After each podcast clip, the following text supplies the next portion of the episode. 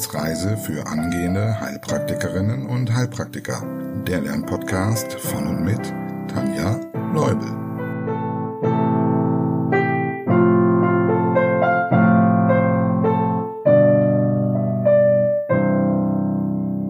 Hallo und herzlich willkommen zu Folge 45 auf unserer Reise. Wir beginnen mit einem neuen Kapitel, dem Kapitel Blut. Ich freue mich schon total darauf. Heute werden wir uns erstmal der Zusammensetzung widmen und uns die einzelnen Komponenten unseres Lebenssaftes ganz genau anschauen. Aber zunächst wie immer an dieser Stelle ein großes Dankeschön. Mich haben so viele nette E-Mails erreicht von den Mitgliedern, die den Podcast auf Steady unterstützen. Das ist wirklich super. Ich kann nicht alle vorlesen, zumindest nicht in dieser Folge. Das würde sonst den Rahmen sprengen. Aber eine sollte zumindest drin sein. Also Markus, liest du vor? Das mache ich. Liebe Tanja, auf deinen Podcast bin ich über Irene, die in meinem Prüfungsvorbereitungskurs ist, gekommen. Sie hat ihn schon im letzten Jahr entdeckt, kurz nachdem die ersten Folgen entstanden waren. Ich unterstütze deinen Podcast, weil ich ihn einfach großartig finde und noch viele weitere Folgen hören will. Du bereitest den Stoff gut verständlich auf, gibst umfangreiche Informationen und garnierst das Ganze auch nochmal mit einem Scherz, was dazu beiträgt, die Dinge im Gedächtnis zu behalten. Ich höre dich meist beim Fahrrad oder Autofahren und kann einiges bald mitsprechen. Smile. Es macht Spaß, dir zuzuhören. Du hast eine angenehme Stimme und was du sagst, ist auch dann noch gut verständlich, wenn man das Thema noch nicht kennt. Ich freue mich auf viele weitere Folgen, die mich zu einer hoffentlich erfolgreichen Prüfung im Oktober 23 begleiten. Du kannst meine Nachricht gern vorlesen. Viele Grüße aus dem schönen Bremen. Ingwe. Ingwe. Genau, der Name ist etwas schwieriger zu lesen, aber Ingwe hat es mir erklärt. Ja, danke, Markus. Sehr gerne. Auf Wiederhören. Herzlichen Dank, liebe Ingwe. Es freut mich sehr, dich begleiten zu dürfen. Und wir dürfen ein neues Mitglied begrüßen. Liebe Simone, herzlich willkommen und lieben Dank, dass du den Podcast unterstützt. Und falls auch du zum Fortbestehen des Podcasts beisteuern möchtest, schau doch gerne mal auf Steady unter der Wissensreise vorbei und such dir dein passendes Paket. Gut, wir starten. Das Blut. Wie könnte man das Blut beschreiben oder was könnte man darüber erzählen? Nun ja, es ist im Prinzip unser Lebenssaft, der vielfältige Aufgaben übernimmt. Du kannst ja mal auf Pause drücken und überlegen, was dir selbst schon alles so einfällt. Das Blut verbindet all unsere Organe und versorgt sämtliche Zellen mit Nährstoffen und Sauerstoff. Es dient als Transportweg für Botenstoffe, also Hormone, für unsere Blutzellen und damit auch die Abwehrzellen. Auch der umgekehrte Weg darf nicht vergessen werden. Aus den Zellen werden Abfallstoffe und CO2 abtransportiert. Auch Giftstoffe werden zu Leber und Nieren gebracht, um im besten Falle von dort ausgeschieden zu werden. Und da das Blut bis in die kleinsten Ecken der Peripherie fließt, bringt es auch die Wärme dorthin. Zumindest wenn alles ordentlich funktioniert. Außerdem ist es beteiligt an der Aufrechterhaltung des Säure-Basen-Gleichgewichtes und es hat die wichtige Funktion der Hämostase, also der Blutstillung und Blutgerinnung. Na, kannst du nun auf Pause drücken und vier Aufgaben des Blutes wiederholen? Transportfunktion, Hämostase, Immunabwehr und Regulation des Säurebasenhaushalts. Gut, zu der ein oder anderen Aufgabe werden wir nochmal kommen. Jetzt schauen wir uns aber erstmal ein paar Fakten über das Blut an. Das Blut ist zusammengesetzt aus Plasma und Zellen. Mit Plasma bezeichnet man die Flüssigkeit, also den Teil ohne Zellen. Es macht ungefähr 55 Prozent des Gesamtblutvolumens aus. Apropos Gesamtblutvolumen. Erinnerst du dich, von wie viel Litern wir hier ungefähr sprechen? Wir hatten das schon mal in Folge 11 zur Herzphysiologie angeschnitten. Es sind circa 5 bis 6 Liter, je nach Gewicht. Der Anteil an Blutplasma beträgt also circa 3 Liter. Und genau dieses Plasma wollen wir jetzt mal ganz genau anschauen. Was denkst du ist der Hauptbestandteil von Plasma? Zu 90 Prozent beinhaltet das Plasma Wasser. Die restlichen 10 Prozent bestehen zum großen Teil aus Bluteiweißen, in der Fachsprache Plasmaproteine genannt.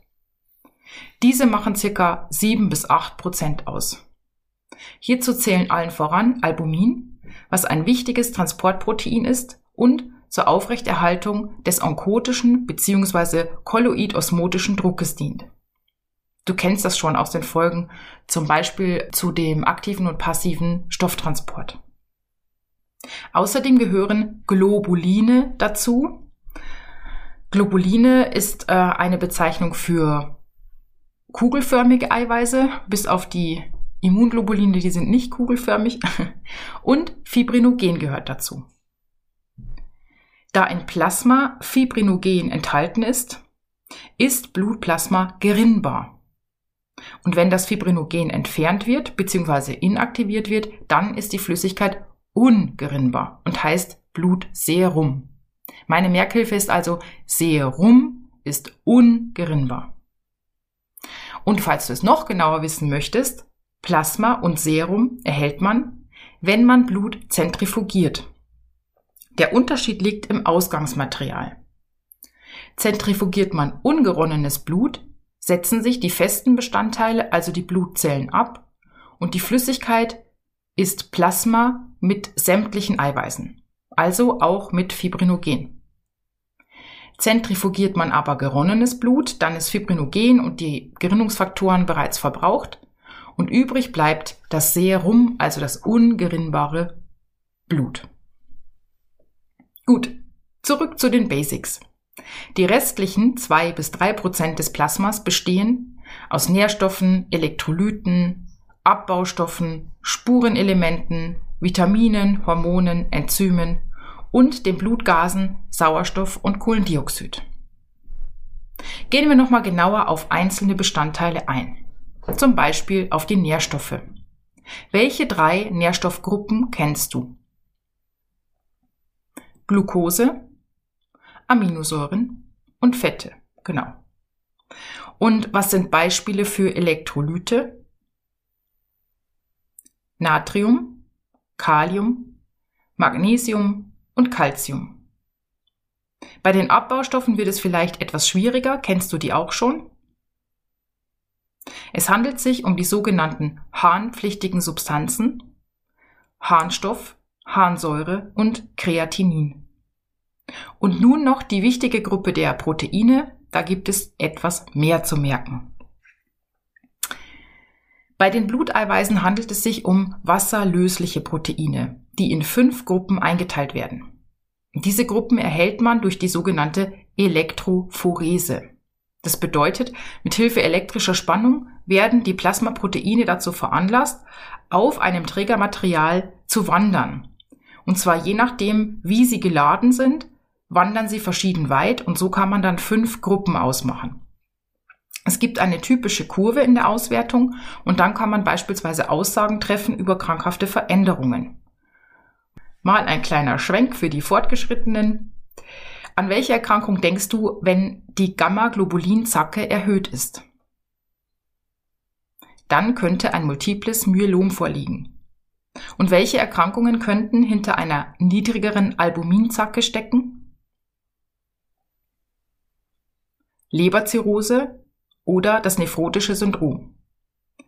Wie man sich merken kann, wie hoch die einzelnen Zacken physiologisch sind, machen wir gleich am Ende nochmal. Vorher schauen wir, wer zu den fünf Gruppen gehört, jeweils exemplarisch an einigen für uns wichtigen Vertretern. Bleiben wir also direkt beim Albumin. Albumine machen mit circa 60 Prozent den größten Teil der Plasmaproteine aus. Und da der Anteil so groß ist, sind sie, wie eben schon erwähnt, wichtig, zur Aufrechterhaltung des kolloidosmotischen Drucks und sie dienen als Eiweißreserve. Außerdem werden mit ihrer Hilfe freie Fettsäuren, Bilirubin und Calciumionen transportiert. Albumine sind gerade so groß, nämlich 70.000 Dalton, dass sie nicht durch die Kapillarwand passen und nur dann austreten, wenn diese verändert ist, zum Beispiel durch eine Entzündung. Wie wichtig die Albumine für den kolloidosmotischen Druck sind, sieht man an folgendem traurigen Beispiel. Bei Mangelernährung bekommen Kinder häufig sogenannte Hungerbäuche. Während der Stillzeit bekommen sie eiweißreiche Muttermilch. Danach herrscht dann ein Mangel an Aminosäuren, sodass die Leber weniger Albumine synthetisiert. So sinkt der kolloidosmotische Druck und Plasma tritt ins Gewebe und die Körperhöhlen aus. So entsteht dann das typische Bild aus ausgemergeltem Körper und dick erscheinendem Bauch. Die nächste Gruppe der Plasmaproteine sind die Alpha-1-Globuline. Also jetzt kommen nur noch Globuline. Zu diesen Alpha-1-Globulinen gehört zum Beispiel Alpha-1-Antitrypsin und Prothrombin. Prothrombin solltest du auf jeden Fall kennen. Es ist die Vorstufe von Thrombin, spielt also in der Blutgerinnung eine wichtige Rolle. Dazu wird es aber eine Extrafolge geben. Und für die Fortgeschrittenen welche Erkrankungen stehen im Zusammenhang mit Alpha-1-Antitrypsinmangel? Das Lungenemphysem und Lebererkrankungen. Wichtige Vertreter der Alpha-2-Globuline sind Haptoglobin, Antithrombin und Plasminogen. Haptoglobin ist für die Bindung und den Transport von freiem Hämoglobin zuständig. Bei Antithrombin gilt Nomen ist Omen. Es wirkt also gegen Antithromben. Sprich, es ist ein Hemmstoff in der Blutgerinnung. Auch Plasminogen spielt hier eine Rolle. Es ist die Vorstufe von Plasmin, welches Blutgerinnsel abbaut. Manchmal wird es auch Fibrinolysin genannt, was dir vielleicht als zusätzliche Merkhilfe dienen kann. Übrigens erkennst du an der Endung ogen immer, dass es eine inaktive Vorstufe ist. Fibrinogen und Transferin gehören zu den Beta-Globulinen. Fibrinogen, was fällt dir hier auf? Genau, die Endung. Es handelt sich also wieder um eine Vorstufe. Diesmal um die Vorstufe von Fibrin, den Faktor 1 in der Blutgerinnung. Transferin kennst du vielleicht schon von einem Blutbild. Transferin spielt beim Eisenhaushalt eine Rolle. Es transportiert dreiwertiges Eisen. Die letzte Gruppe der Plasmaproteine bilden die Gamma-Globuline. Und sie werden als einzige Bluteiweiße nicht in der Leber hergestellt, sondern wo? Genau, von den Plasmazellen, also von B-Lymphozyten. Und falls du schon so weit bist, kennst du die fünf Untergruppen? Immunglobulin M, A, D, G und E. Sie dienen der Immunabwehr. Ja, das waren die fünf Gruppen der Plasmaproteine. Und falls du noch ein bisschen Angeberwissen dazu haben möchtest, der Anteil der Gruppen an der Gesamtproteinkonzentration ist leicht zu merken. 60 Prozent, haben wir schon gesagt, sind Albumine. Danach greift dann die Viererregel. 4 Prozent Alpha 1, 8 Prozent Alpha 2, 12 Prozent Beta und 16 Prozent Gamma-Globuline. Fantastisch, oder? Schauen wir uns als nächstes die festen Bestandteile des Blutes an. Kleine Rechenaufgabe. Wenn circa 55 Prozent des Blutvolumens aus Plasma bestehen, wie viel bleibt dann noch für die Zellen? 45 Prozent, ganz genau.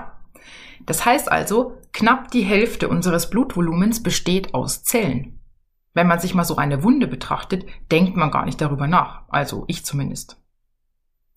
Diesen Anteil an Zellen bezeichnet man als Hämatokrit, im Laborbefund abgekürzt als HKT oder HK.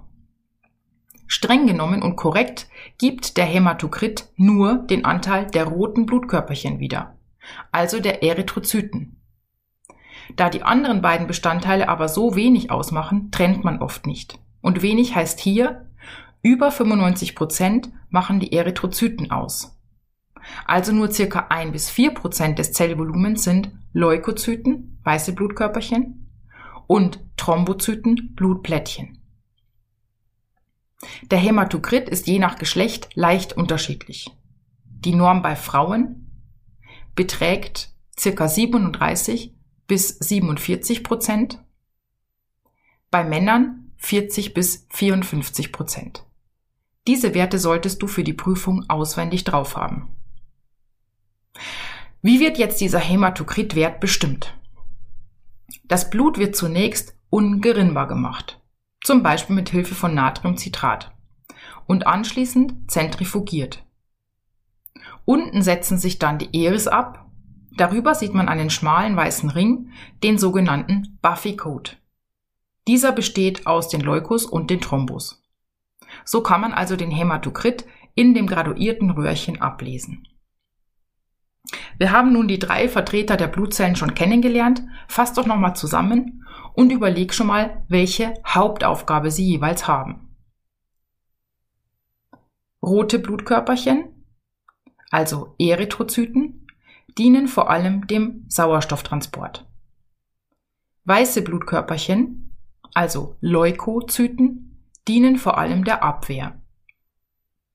Und Blutplättchen, Thrombozyten, dienen vor allem der Blutstillung. Aber woher kommen sie? Sprich, wie werden Blutzellen gebildet?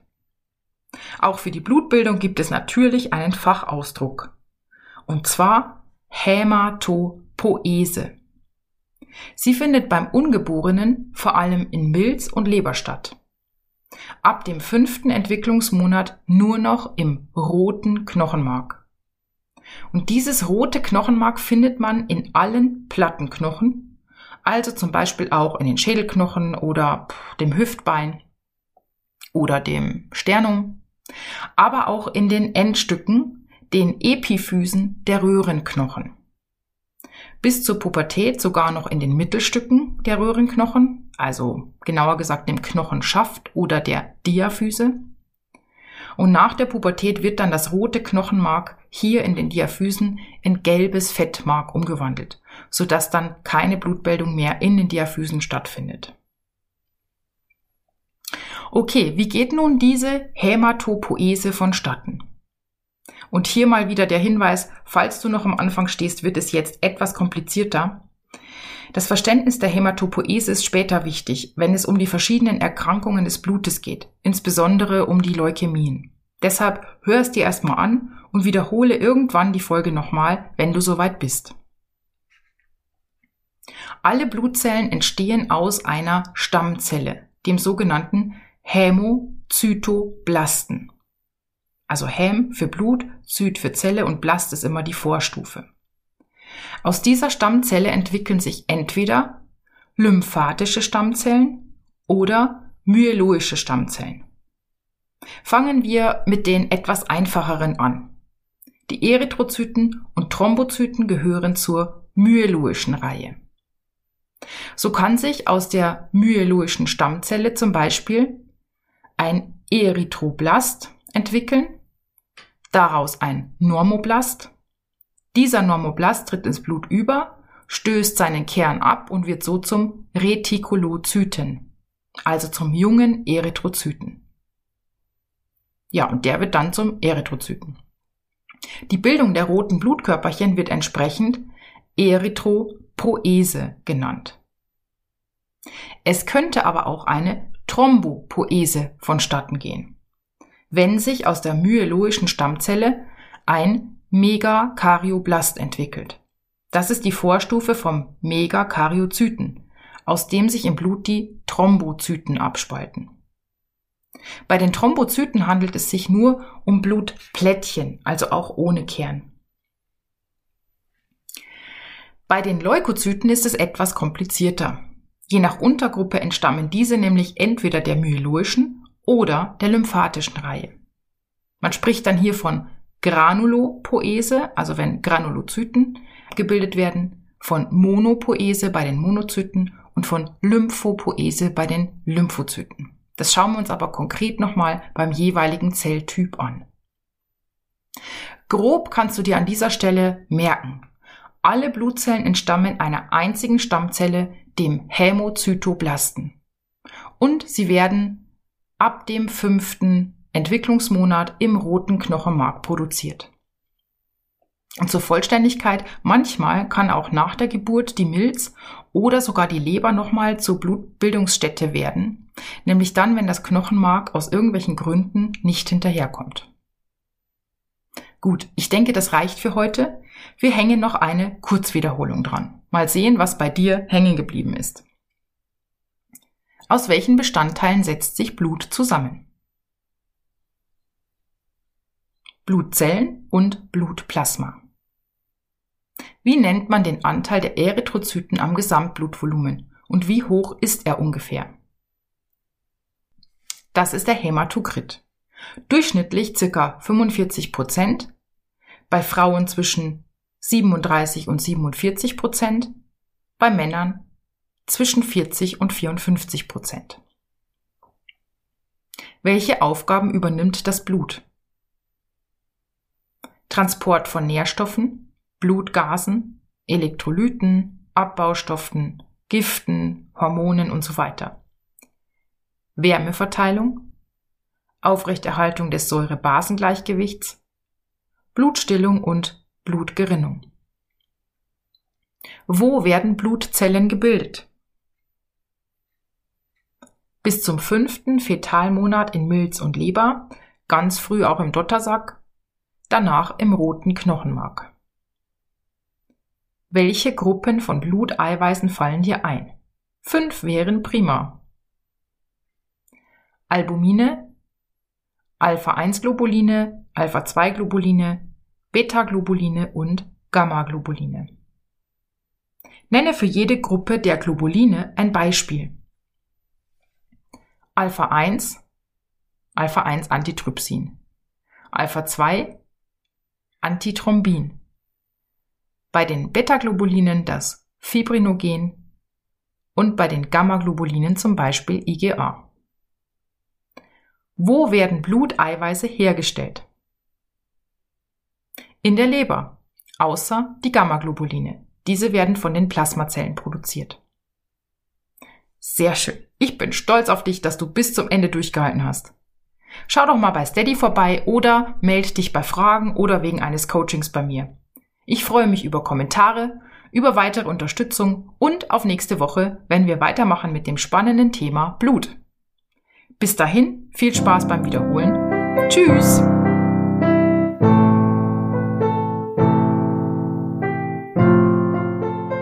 Das war eine Etappe auf der Wissensreise für angehende Heilpraktikerinnen und Heilpraktiker der Lernpodcast von und mit Tanja Leubel.